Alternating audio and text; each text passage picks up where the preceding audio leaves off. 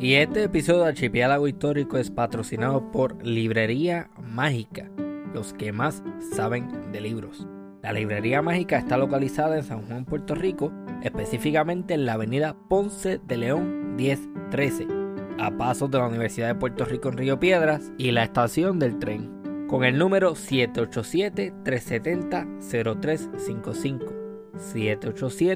787-370-0355. Y para las personas que no puedan visitar la librería mágica personalmente, recuerda que la librería mágica tiene una tienda en internet, libreriamágica.com, con envíos a Puerto Rico y Estados Unidos. Así que si al igual que a mí te gusta leer, ahí tienes entonces una buenísima opción para buscar los libros que se mencionan en los diferentes episodios de Archipiélago Histórico. Por ahí vienen las clases, la universidad, todo eso, así que también es una excelente opción para irse preparando para el semestre entrante. Librería Mágica, los que más saben de libros.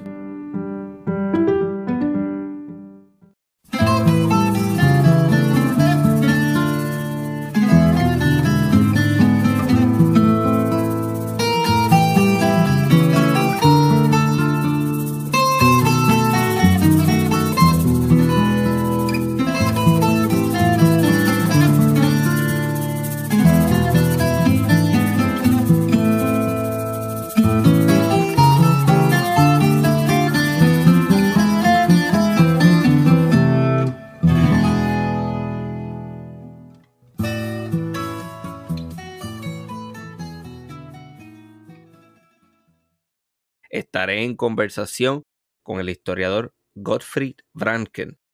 ¿Esa pronunciación está correcta? Sí, Ramón, lo has hecho muy bien. ok, muy bien. Aquí es por la mañana. ¿Usted en dónde está ahora mismo? Estoy en Madrid. Está en eh, Madrid. ¿Y qué hora es allá? Ahora mismo tenemos aquí eh, los 14, los medios. A las 2 de la tarde, ok. Ah, pues buenas tardes para usted entonces. Muchas gracias. para las personas que no le conocen, háblenos un poco sobre su trasfondo académico y a qué tipo de investigación se dedica usted. Vale. Bueno, antes que empezamos, quiero darte mis gracias, ¿no? En primer lugar, por permitirme participar en tu podcast. Es para mí gracias un gran honor eh, que me consideras eh, suficiente interesante que estamos ahora hablando. No, definitivamente. No, gracias a usted. Quiere decir que, bueno, aunque parece que hablo bien español, es un español un poco blanco-negro. Entonces me falta vocabulario para explicar en detalle eh, algunos conceptos, pero lo vamos a intentar. No, no, eh, hasta ahora lo que he escuchado, su español es excelente, así que... Estar un poco preparado. sí, definitivamente, sí. Sí, Y, bueno, luego eh, contestando a tu pregunta, eh, pues no soy doctor, es a lo mejor un poco raro, yo soy ingeniero aeronáutico y por una oh. coincidencia me empezaba a interesar por el, tema de Colón, que era en el 2004, y he profundizado mucho trabajando, estudiando Colón durante unos 20 años. Ha resultado en dos libros publicados en Holanda, en holandés, y como ahora dispongo de más tiempo, he buscado un tema nuevo. Y mm, después de una analización y haber hablado con muchas personas, poner una pequeña coincidencia, creo, pero vi un holandés que tenía un nombre distinto en español. Y ese me llamaba mucho la atención, porque yo pensaba, wow, si ese señor es tan importante que tiene un nombre en español, aunque es un nombre un poco distinto, tiene que existir escritos y documentos sobre él. Y luego había los, los imágenes de, de, de, Puerto Rico, tu ciudad. Me quedó muy impresionado ¿no? por el moro, el castillo. Y entonces yo empezaba a, a buscar qué pasaba con ese señor y qué ha hecho. Ok, entonces se refiere a Balduino Enrique o Balduino Enrico, que hay varias versiones en español también. Sí, eh, sí, correcto, ¿no? Entonces, el, yo creo que el más correcto en español es Balduino Enrique. Enrique. Pero, bueno, ya he visto ahora ya bastantes publicaciones donde tienes cada vez un nombre que parece un poquito a esto. Lamentablemente, en holandés pasa lo mismo. Y este hace la investigación eh, bastante más complicado, porque los primeros documentos en los registros, ¿no? donde él sale, los archivos que se han quedado, se llaman Bauern Heinz-Zoon. Y se escribe con SZ punto al final, que es una abreviatura de hijo de. Entonces, él tiene como nombre Bauern y su apellido, para decirlo así, es hijo de Heinz, ¿no? Hijo de un tal Hein. Y eso se complica mucho más porque el hijo de él, ¿no? Entonces, el hijo de Bauern Heinz se llama Martin, pero él tiene como apellido Bauensohn, ¿no? Entonces, él es hijo de Bauen, ¿no? De nuestro Bauern Heinz. Y entonces no tienes líneas directas que se dirijan por el mismo apellido.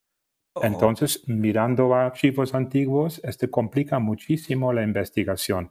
No es fácil. Y también en holandés hay muchas formas de escribir su nombre. También está con Y, con IJ, eh, hasta, y ya vamos un poco más por delante en la historia, eh, un historiador holandés que se llama Johannes de Laat, Johannes de Laat, que seguro vamos a hablar un poquito más, en, en, su libro, que es un libro muy importante, publicado en 1644, en este libro él le da dos nombres.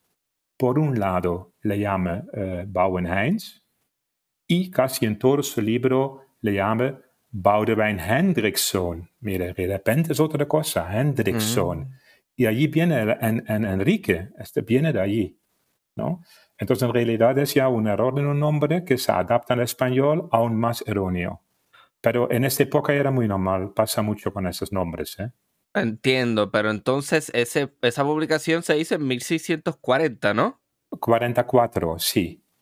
¿Y él todavía estaba vivo para esa fecha? No, no, no, no, no. Eh, él, él ya, ya hubiera muerto, sí. Ok, pero, pero no llevaba mucho tiempo muerto, entonces me parece interesante que con todo y eso todavía se prestaba para errores, aunque no había pasado muchísimo tiempo de su muerte. Claro, pero esos son temas eh, eh, eh, complicados porque, bueno, sobre Balduino Enrique hay, hay, problemas grandes que hacen mi investigación muy complicado. Porque probablemente se muere el 2 de junio ¿no? de 1626. O se muere el 2 de julio. Entonces ahí hay un pequeño error, están bailando los meses junio y julio. Y él en esta época, en ese momento, estaba eh, cerca de La Habana, entre La Habana y la bahía de Matanzas, al norte de la isla de Cuba. Sí. Y se muere allí de repente de un, de un fiebre. Pero a lo mejor antes que entramos allí, que cuento un poquito por qué ha llegado allí. Claro, de, dónde, claro. de dónde venía, ¿no? Entonces, para entender esto un poco mejor, eh, ¿quieres que yo diga algunas cosas sobre su vida en Holanda? Porque esto hay muy poco publicado sobre esto. Es campo, no digo nuevo, pero casi. Ok, no, lo que puedo hacer es hacer el disclaimer que había hecho anteriormente para que la gente también entienda de lo que, a lo que hace alusión, ¿no? Sí, no, es que estoy casi ahora un año, ¿no? Eh, eh, estudiando, analizando la vida de Balduino Enrique y claro, no he acabado y es un trabajo eh, bastante, digo yo, a veces difícil por las dificultades con el nombre, pero también eh, buscando eh, documentos y hechos eh, en Holanda. Entonces, mm, bueno, me he hecho ya amigo con un señor que se llama Herman Rijswijk y Herman tiene como hobby de hacer transcripciones de manuscritos en algunos archivos importantes en Holanda, pero son archivos locales. Archivos sobre Edam, donde Balduino Enrique ha vivido mucho tiempo pero lo que hace Herman es transcribirlas. Entonces salen cosas en un holandés antiguo. Y me ha dejado mucho.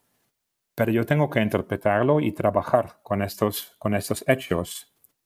Y es bastante, es como un, bueno, tengo mucho pero es un poco, hay, hay cosas que no, no hemos encontrado, pero a lo mejor mañana tiene una cosa, porque los, eh, hay, hay, bastantes registros, pero lo que pasa es que el, el, los manuscritos holandeses de esta época son para mí completamente imposibles de leer, ni una palabra.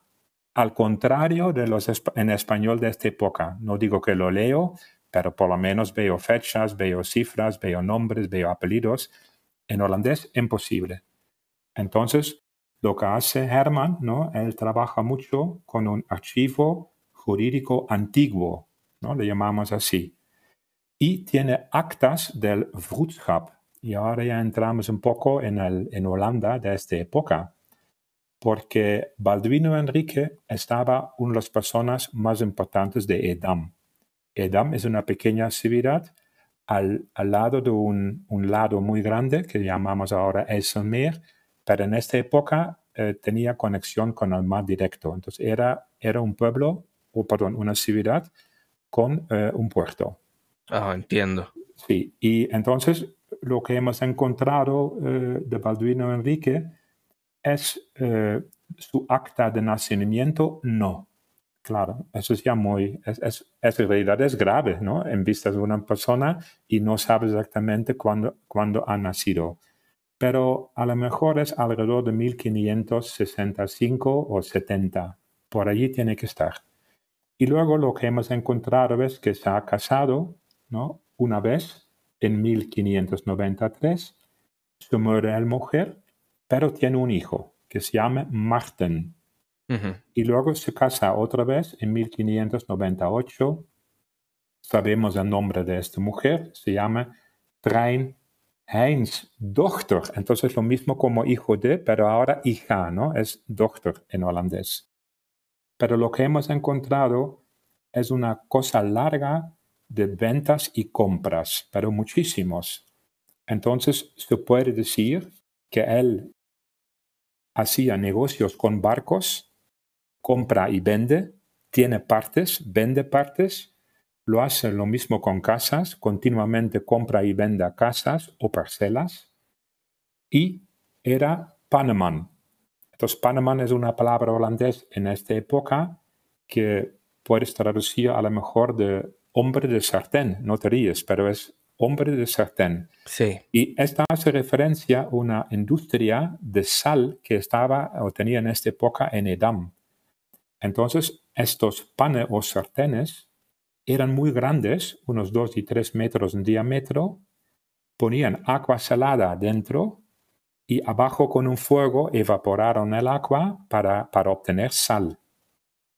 Y tenían barcos de un tipo especial que se llaman waterdrager en holandés o portador de agua para transportar agua salada a estas instalaciones industrios, porque era una especie de industria, donde eh, obtenieron así la sal.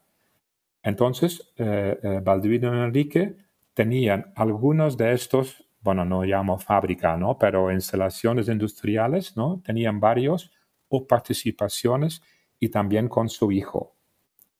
Entonces, era un hombre rico, eh, tenía, tenía mucho éxito y también en, en funciones de, gestión, ¿no?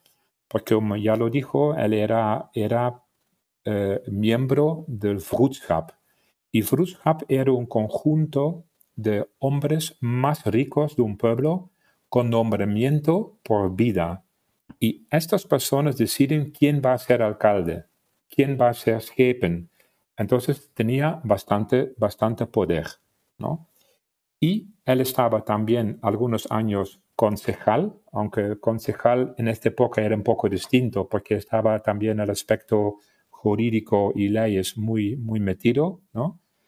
Y lo estaba en, en unos, bueno, unos 6, 7 años. Y luego ha estado alcalde de Edam, que es, que es importante. Él es alcalde en, Edam en 1617, 1620 y 1621. Entonces, un hombre con poder, con negocio y con éxito. Entonces, ¿quieres que yo siga o quieres hacer una pregunta? No, eh, me parece interesante Porque ahora lo que estoy pensando es, si tenemos a una persona que para todos los efectos es, es exitosa, es rica y a la que no le falta nada, cuáles son las motivaciones para que esta persona se monte en una embarcación y vaya al Caribe a hacer ataque. Eso es lo que me interesa saber ahora. es como que, ¿cuál es la motivación? O sea, que al hombre le gustaba también la aventura, la adrenalina. Sí, no, eso está, es, es, muy interesante, ¿no? Porque a mí, claro, me pasa un poco, bueno, me pasa continuamente, ¿no? Sí. Eh, eh, autopreguntarme cuando estoy trabajando con tanta información de tantos lugares distintos y de tantos archivos, intentar encontrar el por qué. Bueno, entonces tenemos que volver en el tiempo un poquito a 1602, porque en este momento estaba Holanda en una época de 80 años de guerras contra los españoles, que era una, un periodo muy, muy dinámico y muy movida. Pero los negocios en Holanda eh, iban a tener cada vez un aspecto más importante. Entonces, en 1602 se ha creado la Compañía Oriental de las Indias. Muy importante. Muy importante, en 1602, ¿no? Y entonces lo apruebe la creación de esta compañía un vehículo que, que llamamos en Holanda Staten General, que era una especie de un gobierno, pero no tiene nada que ver con un gobierno como lo conocemos ahora. Sí. Porque no eran tan reconocidos, eran una banda, bueno, banda, eran rebeldes contra los españoles. Entonces eran estructuras eh, completamente nuevos y, complicados. Y estos tenían relativamente rápido, eh, tenían éxito en ganar mucho dinero haciendo viajes para mover, comprar, vender especias o esclavos pero orientado al oriente, a las islas de especias. Entonces, lo que pasa es que lo mismo hacían en el 1621, creando una compañía que se llama Compañía Occidental de las Indias, pero mucho más tarde. Pero el modelo y la estructura de esta compañía era muy parecido, casi una copia del otro. ¿Vale? Entonces, estas compañías, que en holandés esta compañía lo llamamos WIC, que es abreviatura de West Indies Company, ¿vale? Esto era un, un octroy, decimos en holandés. En español, mejor decía, creo que es patente. Okay. Ellos tenían el único derecho, ¿no? Para hacer negocios, es un derecho de explotación y podían actuar en nombre del Estado en general, ¿no? del gobierno, en una zona, y la zona era Caribe, eh, Brasil y Costa de África. Entonces, se ha creado esto. Entonces, 1621. En, en, 1621. Tardaron mucho por lo de sal porque había ciudades como Horen y Enkhuizen que tenían un negocio tremendo ¿no? con el sal eh, de Venezuela, de punto a raya. No sé muy bien si allí había unas gran, gran cantidades de sal. Y eso es muy interesante de leerlo porque tengo una publicación que dicen que en 1101 hasta 1602 tenían 96 barcos de los Países Bajos para coger sal o robar sal, porque era español. Y el año siguiente, unos 1700, eh, perdón, 100, 702. Y venían básicamente de las ciudades Horen y Enkhuizen. Entonces, estos estaban en contra de esta compañía, porque claro, les quitan, eh, eh, porque de repente son, el otro tiene el patente entonces les, quites el negocio. Entonces era, eh, era, complicado la negociación en Holanda. Déjeme hacer una pequeña pausa porque es bien interesante que usted menciona esta necesidad de buscar sal. Bueno, que obviamente es una necesidad precisamente porque la utilidad de la sal para ese tiempo era la preservación de las carnes. y, pescado para Holanda. claro. Y pescado, sí. Sí, muy importante para ustedes, claro que son una, una nación bastante naval, por decirlo así, bastante inclinada al mar. Sí. Sí, entonces me parece bien interesante ese comentario que hace sobre Venezuela y la sal y cómo se destina una importante, un bueno, una importante flota destinada a obtener este recurso en el llamado Nuevo Mundo. Y me hace pensar en que en el oeste de la isla principal de Puerto Rico hay unas, eh, hay unas sales, ¿no? Hay sal también en Cabo Rojo. Entonces, he escuchado también eh, precisamente hago alusión al episodio número 10 con el historiador Francisco Moscoso. Sí. Que se habla que en, precisamente en esos siglos, sí, principio del siglo XVIII, final del, final del XVII, eh, se encuentra, se intercede con una embarcación holandesa que está haciendo contrabando con los vecinos de Puerto Rico, están ah, intercambiando achote y otras cosas. Entonces, a mí no me resultaría muy difícil creer o pensar que hay una posibilidad grandísima de que los holandeses de, alguna manera hayan tratado de explotar o, hayan explotado las sales que habían, que todavía existen en el sur oeste de Puerto Rico. Esa es la pausa que quería hacer. Bien, eh, hay un comentario, creo, pero claro, esos son más de 100 páginas en un holandés antiguo y no lo tengo tan preparado, pero creo que estaban también en Puerto Rico mirando si había existencia de sal, pero no la encontraron. Hay una frase, pero lo tengo que mirar exactamente en qué momento era. Pues la presencia de los holandeses en Puerto Rico es bien importante para esos siglos, porque incluso se habla de que había un dicho popular que decía, cuidado que por ahí viene el, holandés. Ya me lo han dicho cuando estaba allí. Sí. Y como llevaba una camiseta naranja, tú mira lo que me han dicho. Oh, le, dijeron eso. Sí, sí, claro. Sí. No, pero bien, no pasa nada. Estaba, estaba muy interesante, ¿no? Eh, ¿Quieres que siga un poquito? Porque Lo, que, lo, que, pasa es con la creación de compañía, que tiene una estructura eh, importante, eh, lo puede explicar, pero son muchos detalles. Pero hay un papel muy importante eh, dentro de esas compañías que era bewindvoerder. Y bewindvoerder eh, es una, una persona eh, que tenía participaciones importantes. Entonces, para ser bewindvoerder, tú tenías que poner dinero. Y depende, según la región de donde tú estabas viviendo, fija el importe. Y de esos participantes principales eh, había un total de 74, ¿vale? Y entonces él, si tú eres bewindvoerder ¿no? o participante principal, tú puedes dirigir comisiones para, por ejemplo, comprar armas, eh, barcos, preparar barcos, alquiler barcos y para esto tú recibes comisiones sobre el valor de mercancías también de barcos conquistados y también siempre un 0,5% del oro y plata ganado. Y Baldvino Enrique era un bewindvoerder, era uno de ellos.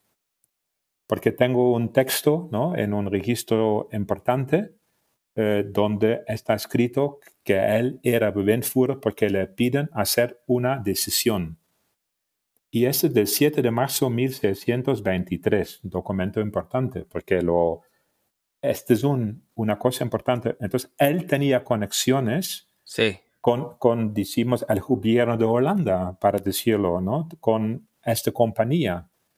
Y por esto, lo han, una vez lo han invitado para hacer propuestas a qué se podía dirigir esto, esta compañía porque eh, eh, los máximos responsables trabajaron mucho con comisiones. Era bastante, no digo democrático, ¿no? Pero casi como funcionamos ahora. Invitan ciertas personas para exponer ideas. Entonces, a él también lo invitaron de poner ideas a qué se podría dirigir esta empresa. Y su idea era concentrarte, concentrarnos ¿no? en el mar Caribe y, y las islas alrededor de este mar. Esta era su propuesta. Entonces, allí ya vemos, ahora tenemos de repente unas anclas que van ya dirigiéndonos a Puerto Rico. Pero no era enseguida, porque después muchísimo, muchísimo, muchísimo discusiones eh, decidieron o quisieron primero enfocarse eh, solo a África por el negocio de los esclavos, porque este daba muchísimo dinero. Y claro, ahora hablando de esto, claro, era, era horrible, ¿no? Que lo, lo que en realidad estaban haciendo. Claro. Ya, bueno, no, no, tengo muchas palabras para, para esto, ¿no? Porque era muy mal. Y hasta tal nivel que nombraron una comisión para los cristianos holandeses, ¿no? Investigaron si ellos podrían coger parte de este negocio. Y la comisión decidió en 24 horas que sí. Oh. Imagínate por dónde. Wow, Hay un registro sobre esto. Lo, bueno, lo, lo, tengo, ¿no? En mi libro lo voy a utilizar seguro.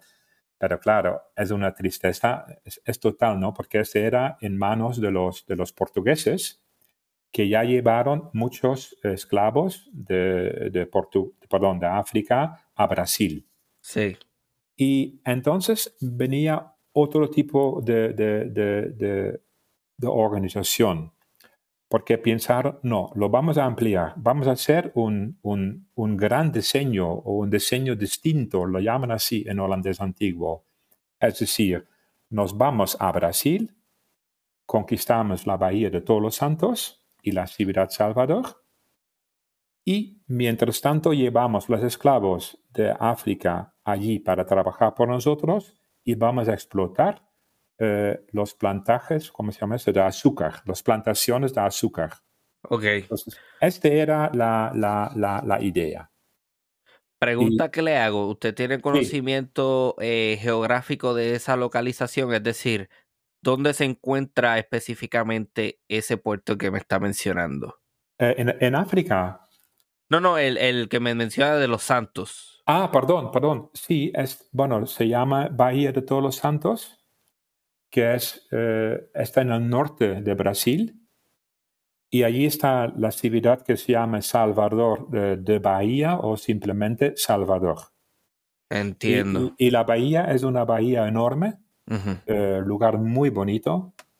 Eh, bueno, para entender mejor los hechos allí, estar allí este verano para verlo un poquito.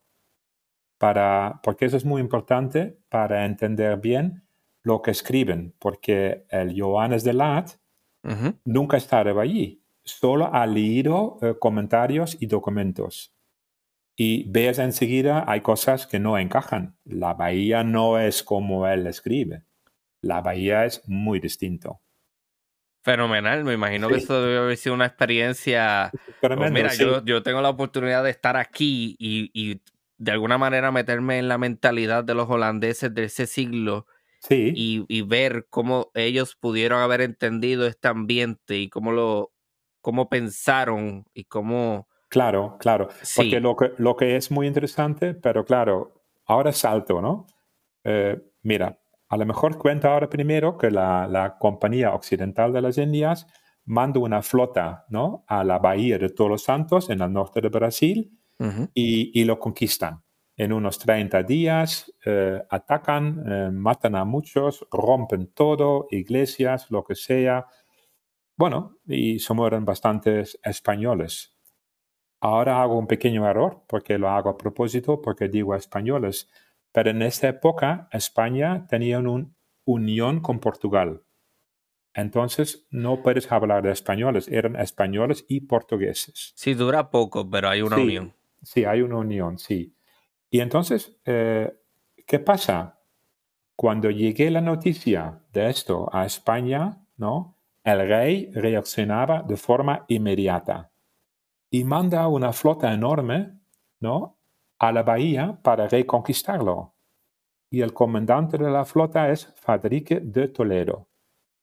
Y imagínate, imagínate, ¿no? Mandan los españoles 52 barcos con unos 1.500 marineros y más de 1.000 cañones y reconquistan la bahía el 30 de abril de 1624. Los adiós holandeses. Pero los españoles reaccionaron mucho más rápido. Porque en Holanda también llegaba la noticia que habían conquistado la bahía, pero ya se daban cuenta que eh, va a ser muy difícil que, que, mantenemos, eh, que lo mantenemos, porque los españoles van a reaccionar. Pero tardaron mucho en equipar una, una flota y tenía la mala suerte que ya estaba preparado para salir.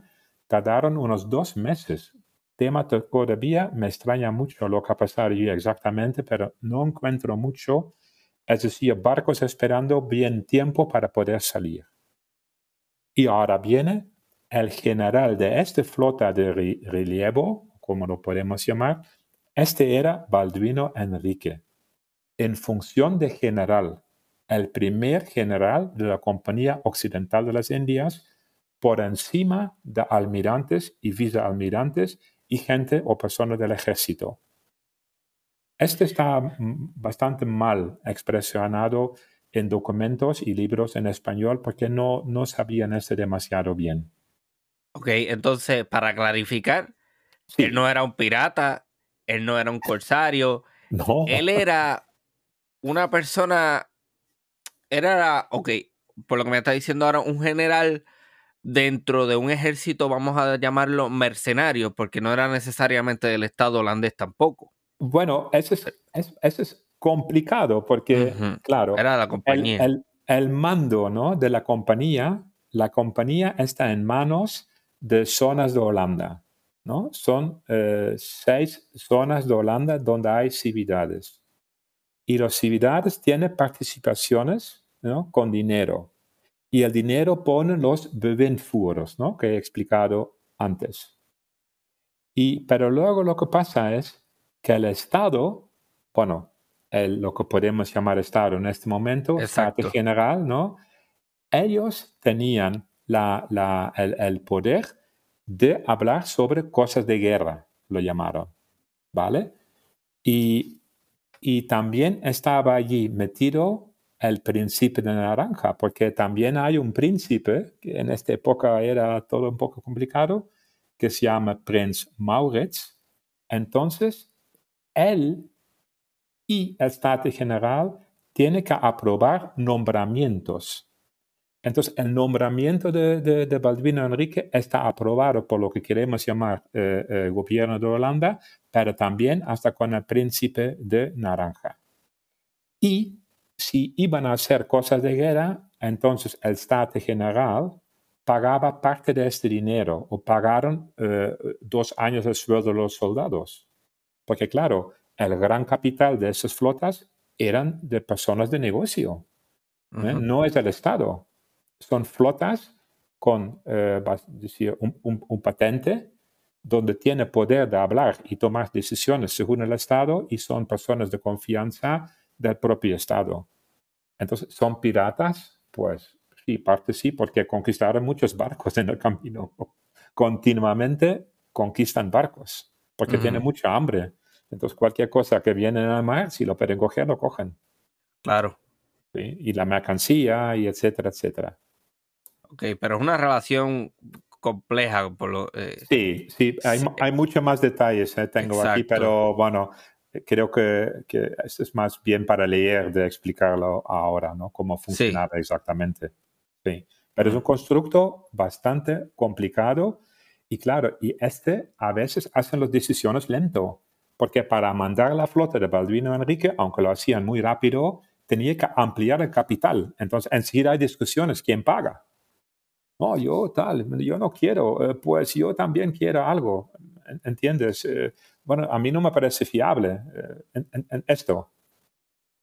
Bueno, no voy a adelantar, pero ajá, no, parece fiable, pero ajá, ajá, sí. ¿Vale? Sí, y, sí. Y, los ejércitos son caros, y barcos y cañones también. Este era como ahora, ¿no? sí, sí. Ejército y, y, flotas eran muy caros. Y el riesgo es gigantesco.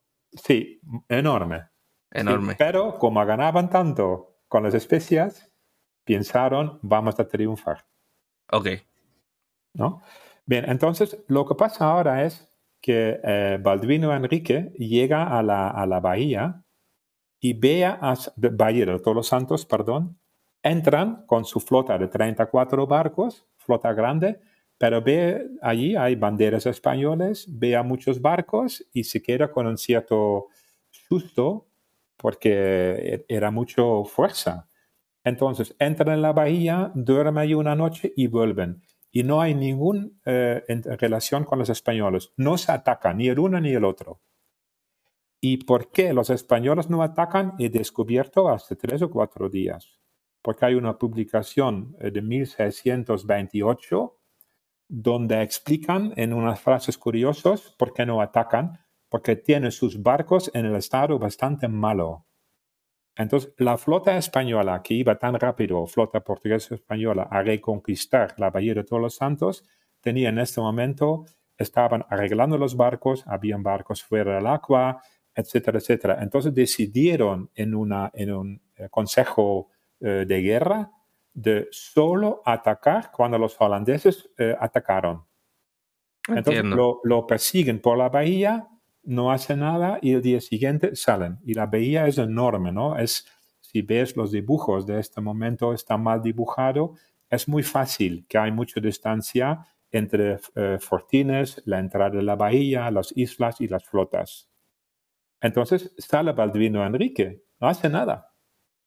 Ok, pero entonces, aún en el estado precario en el que se encontraban las defensas españolas portuguesas en ese puerto, sí. Tenían que ser lo suficientemente formidables sí. como para que él entonces tomara la decisión, así de dañados como están. Claro siguen siendo un enemigo bastante considerable. Claro. Mm, lo ideal es que yo me vaya de aquí, no voy a atacar aquí. Sí. Es también porque la, la, civilidad, ¿no? Salvador, es difícil porque hay mucho eh, nivel de, de, altura entre la bahía y la propia civilidad. Y para tomar la civilidad solo habían dos caminos. Entonces, eh, tienes que meter, de una u otra forma, tienes que meter tropas en, la playa, pero no hay tanto playa allí. Por eso es muy interesante ir y verlo, porque la playa era nada. Entonces, si lo que hacían los españoles eran eh, utilizar eh, los cascos de barco, si lo digo bien, lo meten los cañones y les anclan por delante de la playa. Entonces es súper, súper difícil que tú pones tus tropas en esta playa. Es casi un suicidio hacer esto. Ok, lo que está, déjeme ver si entiendo, lo que está describiendo es como que ellos lo que hacen es que encallan los barcos a propósito para bloquear la entrada a la playa y tienen también los, cañones de estos barcos apuntando. Claro, y cortan hacia los mastiles de los barcos. Solo es la, la nos proa, ¿no? Pero esta parte del barco, cortan todos los mastiles y todo, solo esto. Entonces, claro, es, como vas tú a meter ahora mil, mil personas allí llegando y tiene que desembarcar y eso es muy difícil. Sí, no hay forma. Sí, y entonces llegaron al, a los españoles portugueses a avisos que estaba ya de camino una flota holandesa, porque les han visto en Canarias, entre las islas Tenerife y, eh, y Gran Canaria. Bueno, ahora estoy enrollándome mucho, ¿no? Pero tenemos que volver a Baldwino Enrique. Pero ya lo notas que la... ¿Por qué ya estoy tanto tiempo con esto? Es, es, es muy amplio y a veces pienso a lo mejor un poco demasiado amplio para mí. Porque hay, pero hay mucho. De alguna manera, su conocimiento de ingeniería lo ha ayudado a entender, vamos a ponerle las mecánicas que están manifestándose durante estas batallas o, no sé si hay algún tipo de conexión. No, bien, bien pregunta. Bueno, en realidad, la simple pregunta, ¿qué era el alcance de un cañón en esta época y era fácil de hundir un barco? Sí. Es, es difícil. Entonces yo fui aquí en Madrid al Museo Naval, donde hay unas personas eh, con mucho interés y, bueno, pido cita y voy allí y hablo con ellos sobre corrientes, viento, movimientos de barcos, cómo influye esto en los cañones y, y, me cuentan. Porque luego esto va a ser también muy importante para la entrada en, en Puerto Rico, que tú, eh, Ramón, lo conoces muy bien. Pero si nunca lo has visto, eh, es, es, difícil imaginar cómo es la situación. ¿no? Entonces, claro, yo entiendo a esas personas, sí, pero, pero los de las balas y qué tipo de balas tenían y cómo lo tiran, era, era, era, era para mí campo nuevo.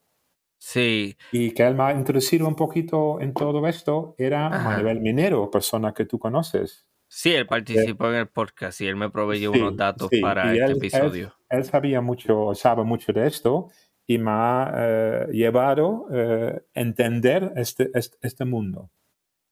Lo único que estoy pensando ahora mismo es que voy a volver a traer este pequeño, no sé si es una controversia, pero yo la traje a colación por primera vez en otro episodio. Sí. Y es que hay un suceso en Puerto Rico, es un ataque inglés. Sí. Eh, me habían aclarado que probablemente se refiere a, un corsario apellido Hawking. Sí, sí. Y hay un episodio en el que supuestamente, esto yo lo leí en un libro en la escuela, que él ataca y que en algún momento él se encuentra, su embarcación se encuentra dándole la espalda al castillo del morro. Sí. Y que entra un impacto de bala hacia la cabina del capitán y le hace daño a alguien. No, tengo no recuerdo bien exactamente los sucesos, pero siempre me he quedado con eso en la mente. Sí. Y me pregunto cuán cercano habrá tenido que estar para que una bala, porque no estamos hablando de una bala de cañón, estamos hablando de un, lo que sería, y esta, la terminología de este tipo de cosas no la tengo muy clara porque mi, yo no me especializo mucho en armamento y, cosas de esas, pero sí. Eh, un rifle, arcabujo, lo que sea. Sí, sí.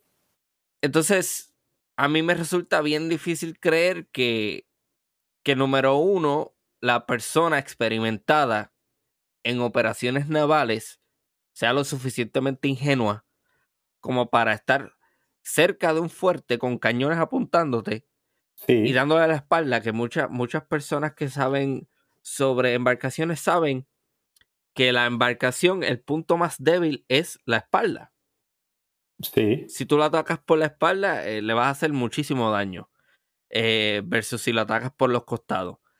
Eh, ese es número uno. Y número dos, ¿cuál es el alcance de este tipo de armamento? Y si es incluso posible que una de estas balas pueda llegar a, cierta, a esa distancia y hacerle daño a una persona. No sé. Sí. Bueno, de los, de los cañones, ¿no? Eh, es según me contaron aquí, ¿no? Pero depende de muchísimos factores, ¿no? Que con cierta precisión aunque me dijeron que era una especie de lotería, porque siempre se cambian un poco las circunstancias, la temperatura del cañón, eh, el, polvo que ponían, eh, oh, perdón, pólvora que ponían, y dijeron unos 250 metros con cierta precisión, pero era siempre un poco de suerte. Y con las balas es un poquito porque esto lo, lo explican en, el, eh, en, en, los textos sobre lo que pasaba en Puerto Rico.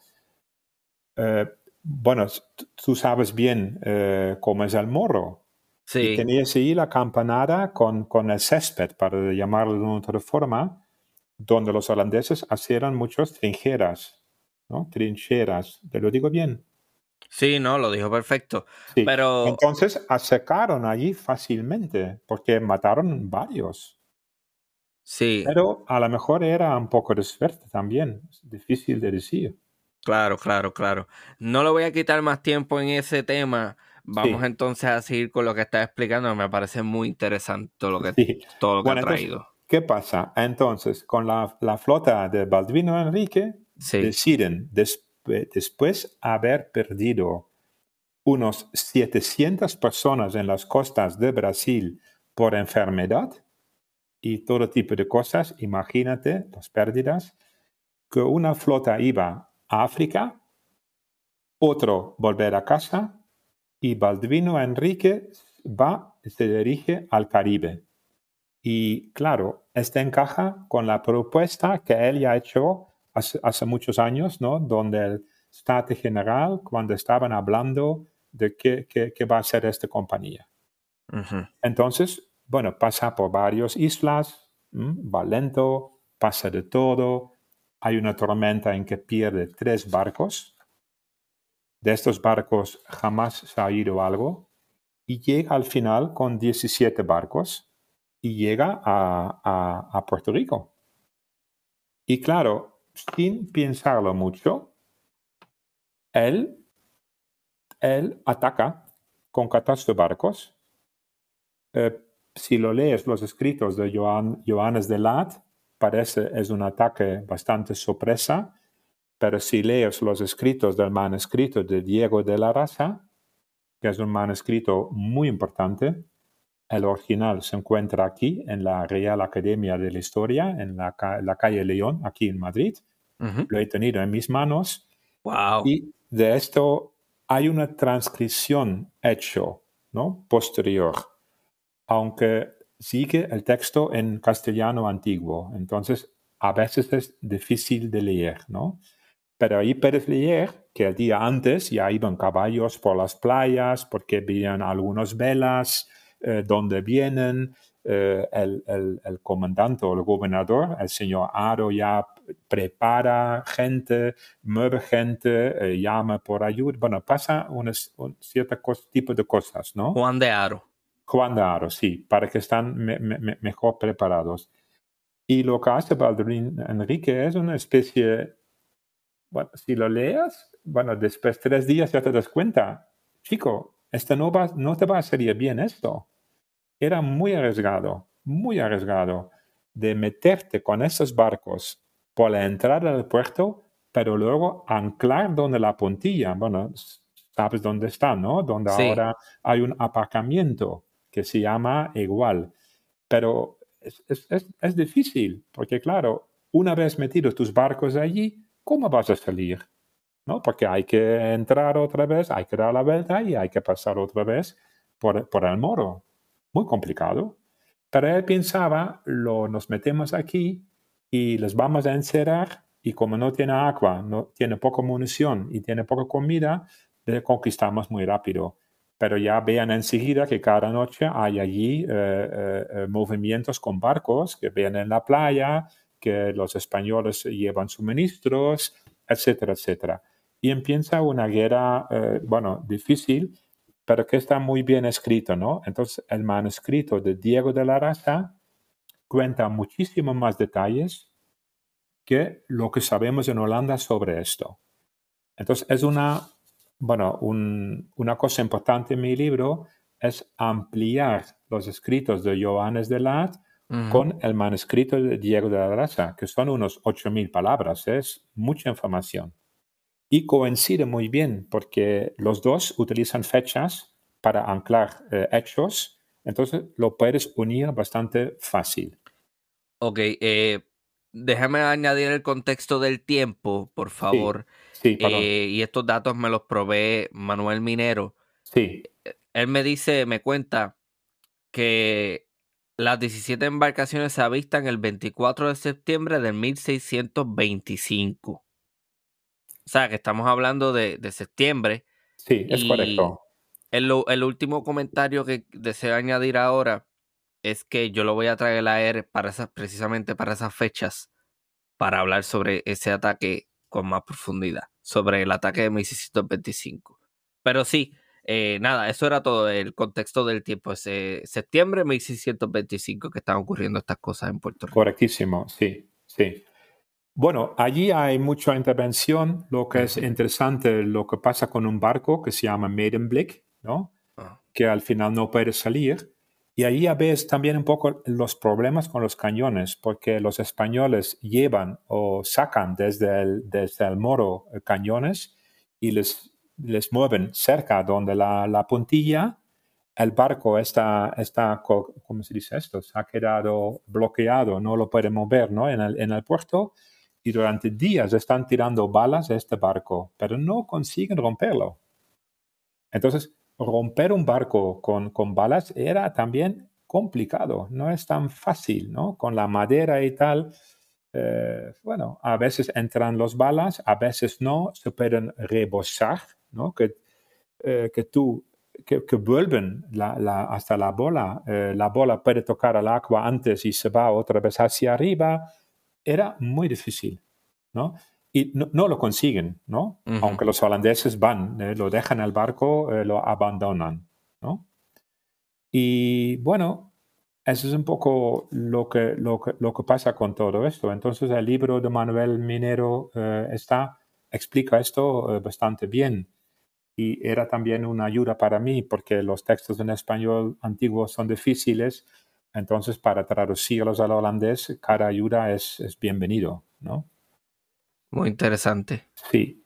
Entonces, lo que pasa ahora, ¿no? Porque ya estamos eh, al finales o en, septiembre, octubre de 1625, eh, la flota con sus barcos ahora solo 13, eh, ¿no? Va por el mar Caribe y, y, pasan por muchas islas, ¿no? Que está bien escrito en el texto de Johannes de Laat y llegan al 18 de febrero de 1626, que hacemos un salto en el tiempo, conquistan en el camino muchos barcos, intentan entrar en Santo Domingo, pasan por la isla eh, Martinique o Martínica, creo en español. Sí. Eh, y llegan otra vez donde el sal, en Punto de Araya, en Venezuela. Pero los españoles ya habían creado allí un fuerte hay una batalla muy corto, los españoles se van a la fuga, conquista el fortín, pero salen en tres días otra vez. No, no les interesa quedar allí. Ok. Poco, raro. Le tengo una pregunta. ¿Sabe de casualidad cuáles son los puertos en donde ellos atracan? Porque si salen de Puerto Rico en octubre, por ahí, en 1625, y ya en febrero están en otra parte del Caribe, naturalmente tuvieron que haber buscado abastecimiento en otro lugar. Pero algunos que me recuerdo es Isla de Mona, eh, otra isla que se llama Saona, eh, Santo Domingo, Dominica, ya lo he dicho, ¿no? Martinique. Y hay, hay, varios más. Entonces. Interesante. Sí, también mandan barcos por delante, miran si hay defensas. Hay peleas con españoles, a veces hay, abren fuego, a veces les dejan en paz, a veces negocian por comida.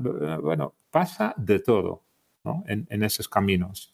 Eh, se muere gente, por supuesto, eh, buscan, eh, ¿cómo se llama esto? Para hacer fuego en los barcos, para cocinar, ¿no? también les hace falta esto. A leña, leña. Leña y agua, agua para beber, ¿no? Entonces están continuamente preocupándose de esto. Y donde llegan en Venezuela es la península de Paria, ¿no? donde está el punto de Araya pero se quedan poco tiempo y otra vez van un poco sin mucho rumba por el Caribe.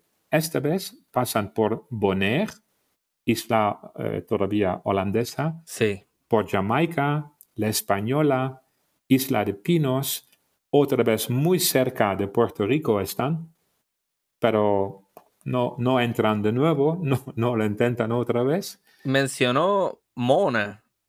Mona es una isla perteneciente al archipiélago de Puerto Rico. Sí, están muy cerca, sí. Entonces. Casi pasan ahí, sí. Me pregunto qué habrán obtenido de esta isla relativamente pequeña, porque hasta donde tengo entendido es una isla deshabitada. Sí, bueno, no, sé muy bien. Esto no sé ahora contestar. Tengo que analizar más en detalle no, si hay algo escrito sobre esto. Sí, no, y es muy interesante esa isla porque lo más loco que he escuchado sobre ella y creo que a usted también le va a parecer bien interesante el dato. Es que alguien los otros días me menciona que en esa isla supuestamente los alemanes eh, llegaban en submarinos durante la Segunda Guerra Mundial. Ah, es esta historia. Ah, y, sacaban guano. Y yo, bueno, me parece muy difícil de creer eso. Ah, Pero en cuanto a la isla de Mona, se han escuchado una serie de cosas que yo me quedo como que. Mm. Vale, vale. Oye, Ramón, muchas gracias. Me he hecho un apunte porque este tengo que profundizar un poco más, ¿no? Esto, a ver, si encuentra algo en los eh textos de Johannes de Lat, lo que han hecho en Mona, lo voy a, lo voy a ah, poner más en detalle. Ah, agradecido, ¿no? Y sí, interesante, sí. Sí, no, excelente. Me, alegra mucho saber que de alguna manera aporte a eso. Pero sí, eh, la isla de Mona es bien interesante. A mí me gustaría saber si hay una persona experta.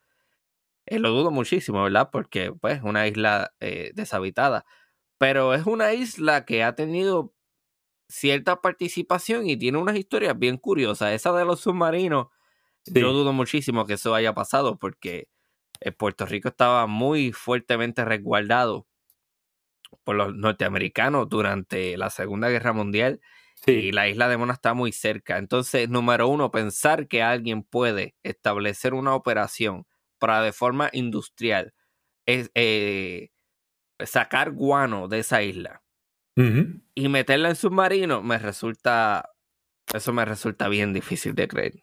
Vale. Pues, no, no digo que es imposible, pero a priori no me parece algo plausible. Bueno, pero yo lo cojo, la isla de Mona, a ver si encuentro algo más. A veces tampoco eh, hay saltos ¿eh? de semanas en el narrativo de Johannes de Lat. No es cada día. Sí. ¿no? Si no pasan muchas cosas interesantes, él salta también. ¿no? Entonces, no es un diario día a día. ¿no? Solo cuando hay hechos. Y además, claro, escrito con enfoque holandés. Es decir, las victorias muy grandes y las derrotas muy cortos. Pero una pregunta, eh, hasta donde usted tenga conocimiento, ¿las bitácoras de estas embarcaciones se conservan? Eh, bitácula, no sé muy bien qué son. La bitácora eh, es... el diario. El diario de la embarcación, que donde el capitán dice, a tal hora hicimos esto. Eso es, eso es una cosa que no he mencionado. Sí la situación, esto es muy, eh, bueno, no, no, no, no, está muy bien, porque han pasado varias cosas. Entonces, primero, los archivos ¿no? de la Compañía Occidental de las Indias eh, estaban en Ámsterdam, en el West Indische Huis, lo llamamos. La, el edificio existe, ahora es un hotel, ¿no? que significa eh, Casa de la India Occidental. Y en, en 1821, creo, han vendido esto como fuera en una, aucción, ¿no? Una subasta. una subasta, perdón. Si fuera papel para tirar. Pues no se han quedado. No existen. Oh. Es sí, se ha partido mucho. Entonces, estas cosas pasan también en Holanda, ¿eh? que, que perdemos cosas. En 1821 ha pasado esto. Y tu pregunta de los diarios a bordo de estos barcos, en esta época era normal que alguien lo ha cogido y lo utilizaba. Y este alguien era Johannes de Lat, porque él, ¿no? En sus escritos lo ha utilizado. Claro. Y, y luego lo ha tirado. No existen, no existen. no.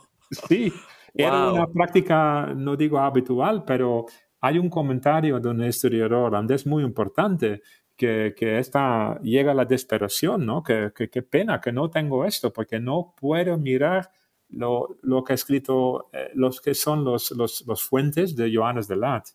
Y claro, a mí me pasa exactamente lo mismo, porque luego en, en lo de State General, este sí hay en Holanda. Esto existe de todos los años. Pero la Compañía Occidental de las Indias entra, pero son solo una frase que ha pasado algo o se ha muerto esto. No explican ningún detalle del por qué, en qué fecha y cómo ha sido. Eh, son actas que hay alguien escribiendo lo que están hablando y, dicen, ha pasado esto y nada más.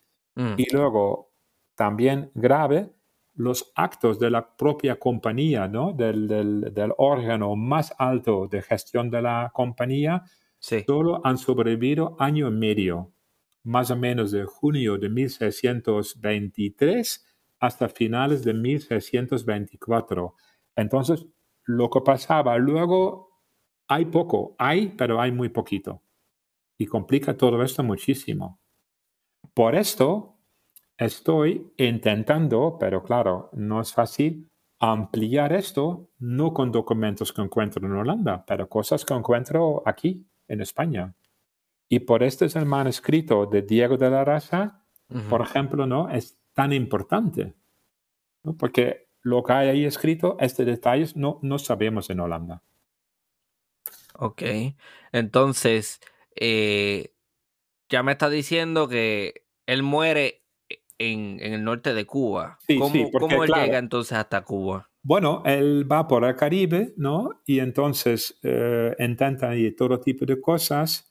Eh, están, pero ya hacemos otra vez un salto en el tiempo, el 13 de junio de 1626. Sí. La flota está en una bahía que está al, al, eh, a la izquierda de La Habana, que se llama Bahía de Cabañas.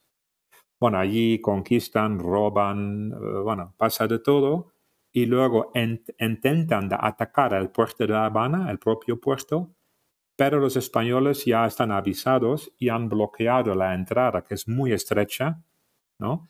Aún más estrecha que la entrada en Puerto Rico, ¿no? Parece más un canal que, que una bahía, la entrada por lo menos, y lo bloquean con barcos, ¿no? Uno al lado del otro y bloquean la entrada por completo. Entonces, él no, no puede entrar y luego los barcos siguen y están en camino de dirección de Bahía de Matanzas y ahora esto va muy rápido. El 26 de junio no se encuentra bien, el 27 de junio le entra o, tiene mucha fiebre y el día 2 de julio se muere y se acabó. Y el de Johannes de Laat, el historiador holandés, solo utiliza dos frases para escribir sobre su muerte. No hay más. Entonces, parece, pero claro, es una interpretación mía que tengo que pensar un poco más, sí. que lo ha decepcionado o no está muy contento, habla un poquito que claro, claro, era una persona importante, pero una frase y se acabó. Hmm. Me pregunto si ellos habrán tenido unas interacciones y a lo mejor la visión que tenía el, el, cronista de, Sí, no era muy favorable. El, cronista era también Bevenfuro. Ojo, ¿eh? También tenía ah. acciones. Ojo. Claro, claro, no necesariamente puede haber envidia, puede haber este sí, y a lo mejor más conflicto. Pero si queremos, pero esto no está basado en ningún fuente, ¿no? Claro, claro. esto, porque el hijo de Balduino Enrique, Marten, ¿no? también ha sido alcalde de Edam y también ha, seguido con los negocios de su padre y también ha sido Bewindführer de la compañía. Entonces, él ha seguido eh, su padre casi al 100%, pero no ha navegado, ¿no? No ha sido nunca comandante de una flota. Entonces, ¿qué pasa luego? Eh, bueno, las tripulaciones de los barcos ya están muy cansados de tanto viaje hay casi un mutín porque quieren volver a casa, quieren volver a casa y, llevan al cuerpo del Baldivino Enrique y llegan el 26 de agosto de 1626 en Holanda y lo entierran a él, al Baldivino Enrique, el 3 de septiembre de 1626 en la iglesia de Edam, ¿no? Es el pueblo donde él estaba, o la ciudad, perdón, donde él estaba eh, eh, alcalde y donde él ha vivido. Y ahora, claro, se pone aún más, más difícil, porque hay una publicación que me costó mucho y era casi un accidente encontrarlo, de 1684, donde hay una descripción de la lápida de Baldvino Enrique en la iglesia. Pero allí marcan otra fecha, ¿no? Entonces marcan la fecha de 2 de junio de, de, de, su muerte, que no, que no, es correcto. Y para hacerlo aún más eh, complicado, la lápida se ha perdido. Entonces, la iglesia lo han renovado varias veces, eh, también había un incendio, ha pasado muchas cosas, pero la lápida que estaba en el suelo de la iglesia no existe no, no se puede encontrar. Que claro, bueno, es también para mí un poco difícil, ¿no? Entonces estás investigando una persona que no sabemos bien la fecha de nacimiento, eh, no sabemos bien la fecha de muerte, se puede discutir sobre esto, ¿no? o sea, a partir de la lápida, eh, tampoco hay retrato, ¿no? Ya he hecho muchísimos intentos en encontrar un retrato, pero claro, como lo que él ha hecho no, no he tenido éxito en realidad. Lo de Brasil nada, Puerto Rico tampoco, Venezuela poco. Eh, bueno, no era, no era muy, no, no ha conseguido cosas muy importantes, ¿no? Y claro, si lo miras ahora y vas a Edam para buscar si puedes todavía encontrar algo de él, eh, bueno, en realidad se ha quedado muy poquito.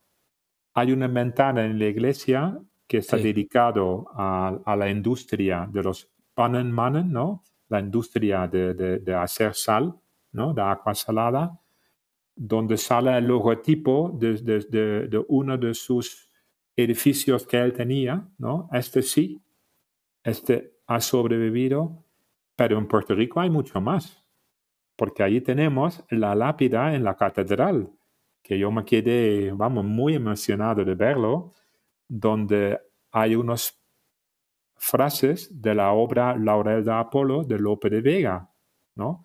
Que como los holandeses quemaron la ciudad o destruyeron por completo, sí. Johannes de Lat, una frase, no hay más. Imagínate, él escribe que, que ponía en fuego la ciudad en, todo, en todas sus esquinas. y, y, punto, no hay más. Imagínate los hechos, porque era una pérdida para los españoles enorme. Se quedaron sin ciudad, tenía que reconstruirlo, ¿no? Y también se pierde la biblioteca del obispo, ¿no? Bernardo de Balbuena. Y a este hace el, la poema de Laura de Apolo de Lope de Vega, hace referencia, ¿no? Y ahí le, llaman el fiero Enrique, ¿no? Holandés revelado, imagínate, ¿no? Robó tu librería, pero tu ingenio no, que no podía. Claro, eso es muy, ya me parece muy emocionante, ¿no? Está bien expresado, ¿no? Pero yo escuché el comentario de que ese, esa biblioteca en ese punto histórico era quizás la biblioteca más importante de las Américas. Posible, sí. Este me dijo Manuel Minero, me lo dijo también. Y además me hizo otro comentario, cosa que yo no sabía, ¿no? Y claro, era, era muy importante porque Bernardo de Balbuena, ¿no? El, el, el obispo, sí. es, está nacido en un pueblo que, que, está al sur de Madrid, que se llama Valdepeñas, a unos 200 kilómetros al sur de Madrid. y y sabes, Ramón, en la iglesia allí hay una lápida muy parecida a la lápida que tenéis vosotros en, en, Puerto Rico. El mismo texto. Entonces fui allí para verlo, sí. Pero yo no lo tengo muy claro si los fieles en Valdepeñas, ¿no? Saben quién es el holandés revelado. Eh, lo, dudo. Pero oh. está en la iglesia, sí. Sí, a lo mejor no, no saben. No. Puede ser que no sepan. No, pero bueno, está bien. Entonces vemos que en Puerto Rico y hasta en Valdepeñas se quedado más ¿no? sobre Balduino eh, Enrique que en, su, en, en, el propio pueblo donde él ha vivido y donde él estaba alcalde. Entonces, me imagino que usted ha tenido la oportunidad de visitar la ciudad de Dam, ¿o no? Sí, sí, ya ha estado varias veces, sí. Sí. Ok, entonces ha visitado Edam, ha visitado Brasil, ha visitado Puerto Rico, ha estado en Cuba. Sí, pero por, por otro, es, era más bien por Colón, entonces no he estado yo en, la, en, la, en, esas bahías. Esta parte no. Estaba en Oriente, sí. ¿Ha visitado Curazao, que, que todavía no, es una... No, no, no, allí no, allí no. no. Curazao me parece... Curazao era un centro importantísimo de contrabando en el Caribe. Hombre, seguro, sí, los holandeses hay siempre algo de contra. Ustedes son negociantes, son negociantes. Bueno, sí. Son negociantes y bien industriosos. Sí. Eh, hábleme un poco de su cultura, cómo, porque yo siempre he visto a la nación holandesa como son bien industriosos, como mencioné, muy dados al negocio y tienen una relación bien importante con el mar. Bueno, en esta época, ¿no? Eh, ya, ya, ya, lo ves bastante claro, ¿no? Que la, la, compañía occidental y oriental de las Indias tampoco era algo tan extraño, porque ya antes habían hombres de negocios de ciertas ciudades que, que entre ellos compraron, alquilaron tres o cuatro barcos y lo mandaban por, por ahí a ver, a ver si podían ganar algo con esto. Entonces, este era debido a un eh, gran conocimiento de, de, dónde iban. Entonces, lo de las especias, ¿no? Habían varias eh, eh, expediciones para comprobar si podían llegar allí y lo que había. Y lo mismo pasaba con lo de Brasil. Y lo de Brasil, ¿no? Como era la ruta de Balduino Enrique, lo he investigado un poquito más entonces ya había unos holandeses que habían navegado por allí y que han publicado eh, lo, que han visto. Entonces hay una publicación muy importante de 1623 que se llama eh, eh, eh Toortse der Zeevaart en holandés. Este en español puedes traducirlo como, ¿cómo digo esto? Luz para eliminar donde van los barcos donde hablan bien claro de la, Bahía de Todos los Santos y hasta los caminos a Salvador y tenían una especie de un sistema eh, para subir y bajar mercancías, ¿no? Entonces, siempre han tenido una especie de, mentalidad eh, de hacer esos negocios. Pero lo que yo veo ahora, cada vez más, los que iban en esos barcos eh, esta era una vida muy, muy, muy difícil, que era oh, no, nada. definitivamente. Claro, los que ganaron estaban en los ciudades, estaban en Ámsterdam, en Rotterdam, y esos eh, compraron, alquilaron y mandaron, y volvían, estaban en su casa esperando resultados. Pagaron bien, pero también con dificultad a los almirantes, los generales, porque ese eran negocios. Además está documentado eh, cuánto les pagan y no quiero más, no me pagas menos, todo esto. Pero el resto, muy triste, cobraron al volver. Y si no vuelves no había dinero. Bueno, sí, era. Ese comentario que usted hace sobre la vida dentro de una embarcación es algo de lo que yo puedo hablar por experiencia propia. Aún ahora, en el siglo XXI, ser parte de una tripulación en una embarcación es bien difícil. Eh, yo estuve en la Guardia Costera de los Estados Unidos y estuve en una embarcación de ciento y pico de pies con una tripulación de ciento y pico de personas, 110 personas por ahí. Y no hay privacidad.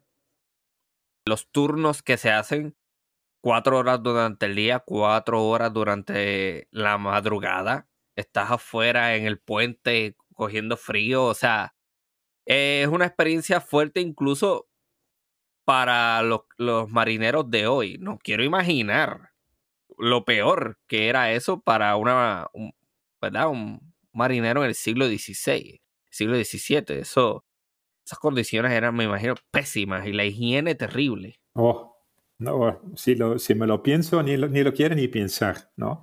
Lo, lo que había en estos barcos, ¿no? Pero si vuelvo a tu pregunta, entonces, estaban muy abiertas en descubrir el mundo, pero siempre enfocado a hacer negocios, no como los españoles que iban y se quedaban allí a, vivir, eh, construir hospitales, construir universidades, eh, mezclarte con la población, eh, llevar la religión. No, holandeses no. Como máximo un punto donde tenían algunos almacenes o, bueno, estaba completamente enfocado en hacer dinero. Puramente comercial. Comercial, sí, sí. Con cierta participación del Estado, este sí. Porque, claro, como tenían eh, lucha con los españoles en los, en los Países Bajos, ¿no? Para llamarlo así, o en los siete provincias, que es mejor dicho de esta época, también intentaron hacer daño a los españoles fuera de esos terrenos entonces atacarlas. Brasil, eh, Puerto Rico y lo que ha pasado eh, después, ¿no? Han continuado luchando, peleándose contra los españoles. No, eran enemigos, pero terribles. Sí. Holandeses, franceses, españoles, todos, ingleses, todos, Entonces, todos ellos sus guerras en el continente, ¿no? se movían poco a poco eh, al Caribe eh, y a otros lugares del mundo. Sí, mire, eh, usted me ha hablado de la publicación en varias ocasiones que está trabajando sobre este tema. Y dígame el nombre nuevamente. Bouwen, Heinz. Ok, ok. Bouwen Heinzson. ¿Esa publicación que usted está haciendo sobre él es, la está escribiendo en holandés o en español? No, de momento en, en, holandés porque, claro, ahora entramos en, en un tema muy, muy difícil. A ver, ¿cómo, Ramón, cómo te explico esto? Eh, lo que yo quiero es hacer una publicación, pero no para historiadores, eh, al, para decirlo al público general, de tal forma cuando abres el libro, ves a lo mejor unas fotos que te llaman la atención y el primero que vas a pensar es, yo quiero ir allí. Esa es un poco la idea que yo tengo. Entonces, claro, con Puerto Rico, eh, la ciudad antigua es, muy, muy bonito, espectacular, ¿no? El moro es una cosa tremendo. Entonces, es, fácil, ¿no? Para, para hacerlo. Y, pero otras cosas no son tan, es, tan evidente, ¿no? Entonces, estoy trabajando en esto porque, claro, tienes muchísimos hechos, pero claro, un libro de fecha pasa esta, fecha pasa esta, fecha, este no, no, no, no quiere producir esto. Y claro, hacer esto en español, ya lo notas, mi conocimiento del español es, es, difícil. Entonces, eh, eh, no, es suficiente. Entonces, tiene que ser algo que se lea fácil y, y que cuando empiezas a leer, sigues leyendo eso estoy intentando. Mm. Una vez acabado, y me faltan varios meses, quiero eh, llevar mi texto bruto a algunos expertos, a ver lo que opinan, eh, hágalo distinto, qué, qué podía mejorar. Y luego entramos en la historia a encontrar un editorial, que no es nada fácil. Pero como en Holanda ahora se habla mucho de estas compañías, a lo mejor hay posibilidades que alguien lo quiera eh, editar. Está siendo muy modesto con su dominio del idioma. Bueno, yo le voy a recalcar, eh, usted habla un excelente español, no debería tener ninguna duda de que su español es bastante bueno. Bueno, muchas gracias. No he tenido ningún problema entendiendo nada de lo que me ha dicho. Bueno, muchas gracias, Ramón. Pero yo lo noto que por esto escribe en holandés, ¿no? Porque hay, que, hay que utilizar otras palabras que estas palabras están blanco y negro. Sí, y de hecho, el hecho de que su español sea tan bueno cuando su lengua materna es el holandés, pues es más sorprendente aún, porque el holandés es una lengua bien difícil. Obviamente para usted no lo va a hacer, porque es pues, su, lengua eh, materna, pero, pero es una lengua bien complicada de aprender. Entonces y, yo... Y, pasa un poco lo mismo, ¿no? Que el español, el holandés antiguo, el hermano de Johannes de Lat, bueno, un 70% lo leo muy bien, pero el, el, 30% que queda es a veces muy difícil. Y lo mismo pasa con los textos en el español antiguo, ¿no? El, texto de Diego de la Raza es complicado porque lo hablo aquí con, con amigos que, que, que, saben, dominan español perfecto, periodistas, lo enseño. Oye, esta frase que puede ser, y también lo dicen, que no está tan claro. Ah, tiene otra forma de expresionarse, ¿no? Y a veces salen textos ambiguos, que no está claro. ¿Quién hace la acción y quién lo recibe? Muy difícil. Sí, pero yo pienso... igual, pasa lo mismo. Para usted hubiese sido muchísimo más fácil aprender alemán o quizás inglés antes que español. Eso es verdad, sí. Sí, pues son más similaridades. Sí, esto es más fácil para mí, sí. Sí, pero de nuevo, no sea tan modesto con el español. Eh, vale, vale un buen dominio sobre el idioma. Vale. Bastante bueno.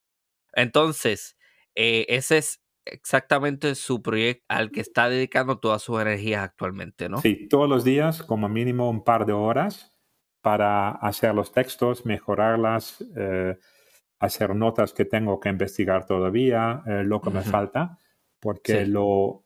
Y la época en que nace Baldvino Enrique, ¿no? La guerra llamamos en holandés la guerra de 80 años, ¿no? Contra los españoles. Sí. Eh, allí vemos en Holanda que se vamos a pensar, se, está cambiando la forma como mirar a esto. Porque allí entramos un poco en la discusión de la leyenda negra. Entonces los protestantes utilizaron ya eh, de, de, poner mala publicidad sobre los españoles de una forma espectacular, con muchísimo éxito. Entonces, hay cosas históricas que vemos ahora que, no son correctos y acaban de salir en Holanda. Entonces, mirar a esta época y, describirlo un poquito para entender mejor en qué momento, ¿no? Y qué pasaba en Edam y para qué, es, es, difícil.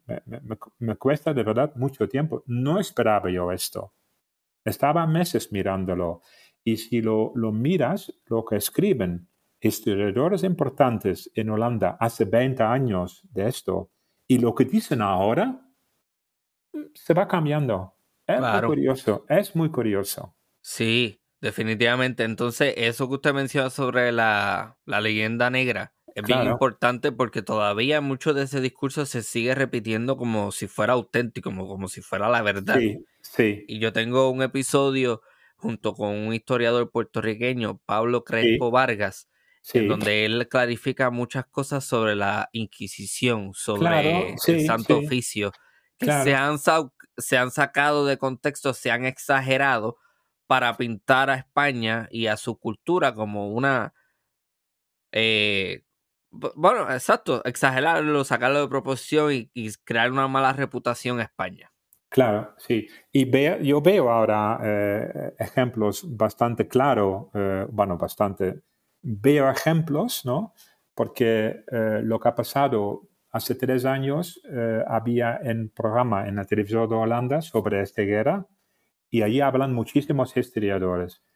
Allí ya lo veas que están cambiando la opinión, que claro, lo que hacían los españoles también lo hacían los holandeses, los, los, los católicos, los protestantes. Este era una guerra civil, puro y duro, no era otra cosa. Pero claro, llegar a, fuentes que lo demuestran es difícil. Pero bueno, lo estoy, lo estoy mirando porque algo, también algo sobre esto quiero mencionar. Pero en Edam eh, no han tenido tanto, tanto lucha. En Edam, de un día al otro, el sacerdote católico ¿no?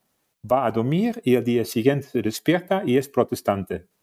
Quitan los, los estatuas de la iglesia y él es eh, domine, ¿no? Decimos, o sacerdote, ¿no? De los protestantes.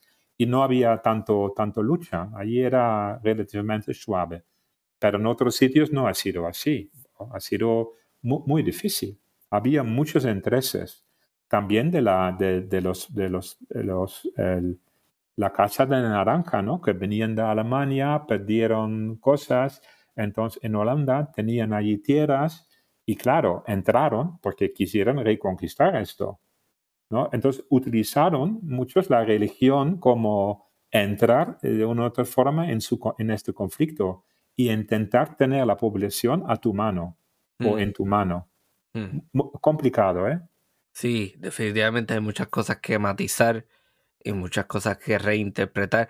Por eso es que yo insisto mucho en que y estoy hablando ahora a la audiencia, si tú es una persona que leyó un libro de historia de hace 20 años atrás y eso es todo lo que usted conoce, sepa que muy, probablemente si usted coge un libro sobre el mismo tema hoy, van a haber muchas cosas diferentes, van a haber muchas cosas que han sido desmentidas, clarificadas.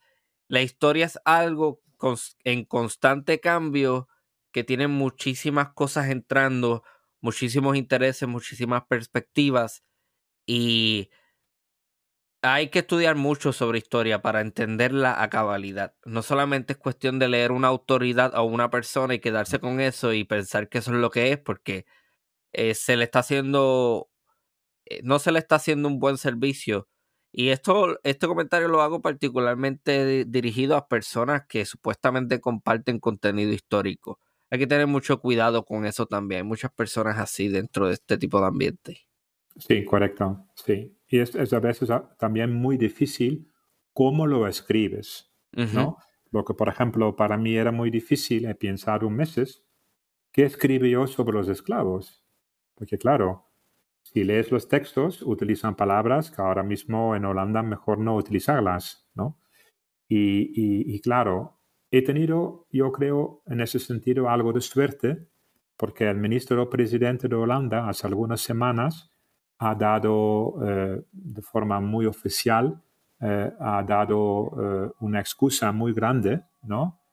sobre el, papel del gobierno de Holanda en, en, los esclavos. Entonces ha hecho un recurso, un discurso, discurso eh, en un lugar muy importante, el National Archive, donde están estos archivos del State General, donde yo he estado también, ¿no? Mirando mm. estos libros, entonces un lugar importante. Y claro, el texto utilizado yo casi uno a uno, lo puedes citar lo que él dice, ¿no? Entonces, él habla de esto en ciertas palabras eh, que son para mí muy interesantes de utilizar, porque es algo que hace el libro, lo que está escribiendo, actual, ¿no? Por un lado dices que en la Compañía Occidental de las Indias tenía una comisión que investiga en 24 horas, dicen, venga, vamos por los esclavos, para ahora decirlo muy rápido, ¿no? Y mira, unos 400 años más tarde, el impacto era tan importante que el ministro presidente de Holanda eh, tiene que pronunciar un perdón general ¿no? a toda gente eh, afectado por, lo, por los, los, esclavos. ¿no? Entonces, claro, estaba yo muy contento con esto, pero ya lo ves que la historia es muy vivo, esto no acaba nunca, este sigue, sigue, sigue. Y, y siempre vas mirándolo a lo mejor un poco de otra forma. Definitivamente.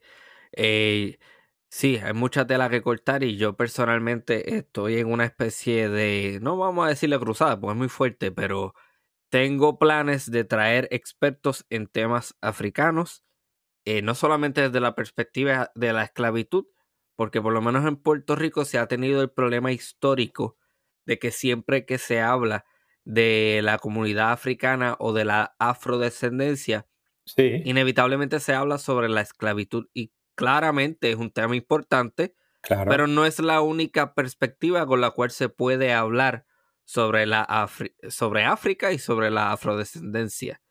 Y es muy importante eso. Yo estoy comprometido con eventualmente traer expertos sobre que ya tengo unos cuantos en mente, pero ajá, eso, eso está en planes. Sí.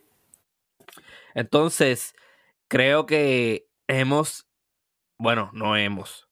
Pues no me voy a dar el crédito, esto todo lo ha dicho usted con un esfuerzo increíble y muchísimas horas de trabajo al día y muchos años.